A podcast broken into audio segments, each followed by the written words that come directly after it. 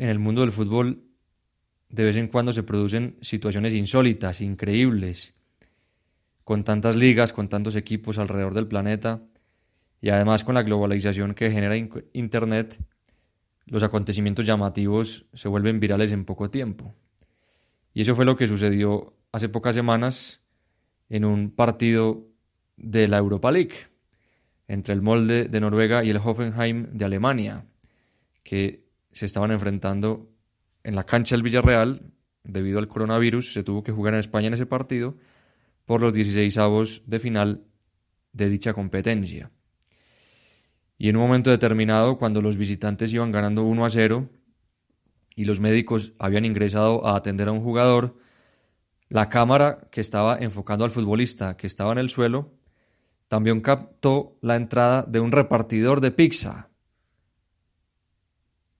Un repartidor de pizza, tal como lo oyes. Y la imagen es muy curiosa. Se ve a los médicos atendiendo al jugador y al fondo un hombre sujetando dos cajas de color naranja que probablemente son de la empresa Telepizza. Y lo curioso es que se ve al hombre un poco perdido. Es un repartidor de pizza que está ahí como mirando, bueno, ¿y yo ahora a quién le entrego esto? ¿Quién fue el que pidió esta pizza en pleno estadio de la cerámica? Y es una situación curiosa por muchos motivos y ahora en concreto nos fijamos en el hecho de que el pobre repartidor de pizza estaba un poco perdido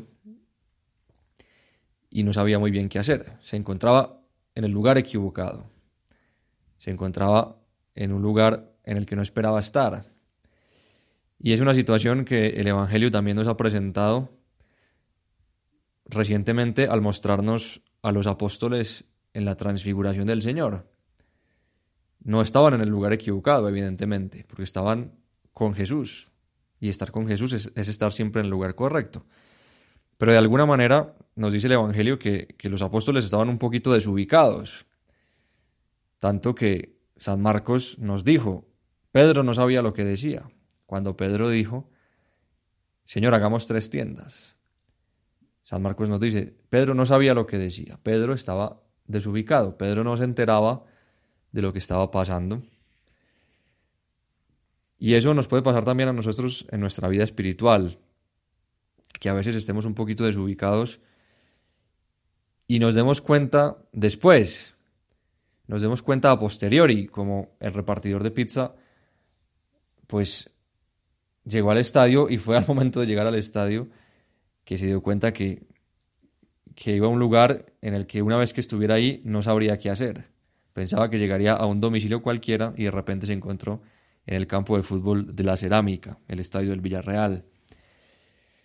Y la cuaresma es justamente un momento del año en el que la iglesia nos quiere ayudar a volver a estar ubicados, el examen de conciencia es una práctica que nos ayuda a darnos cuenta a posteriori de las situaciones en las que no nos hemos sabido comportar, de las situaciones en las que no nos hemos sabido ubicar, de esas situaciones en las que no hemos sabido responder a lo que el Señor nos pedía, o en la que nuestro Waze, nuestro GPS, nos ha fallado y hace falta reconfigurar nuestra vida espiritual. Y por eso la cuaresma es ese momento en el cual la iglesia nos ayuda y nos invita a vivir bajo esas tres coordenadas, oración, ayuno y limosna, que son coordenadas que nos ayudan a recuperar el rumbo, a volver a estar en la longitud de onda del Señor, a que nuestro Waze interior vuelva a recuperar la señal del GPS y pidámosle a la Virgen, pidámosle a San José en este año de San José, ahora que nos acercamos a su fiesta, que, que nos ayuden a, volver a estar ubicados. La Virgen y San José siempre supieron estar en el sitio que correspondía y siempre supieron comportarse como pedía la situación. Y por eso ellos dos son grandes aliados para hacer un buen examen de conciencia en esta cuaresma y para que con la ayuda del Espíritu Santo reconfiguremos nuestra vida espiritual, nos demos cuenta de si estamos en el lugar correcto y de si nos sabemos comportar como ese lugar exige, para que de esa manera la cuaresma sea muy fecunda y lleguemos a la Pascua muy bien preparados para disfrutar de la resurrección del Señor y vivir junto a Él por toda la eternidad.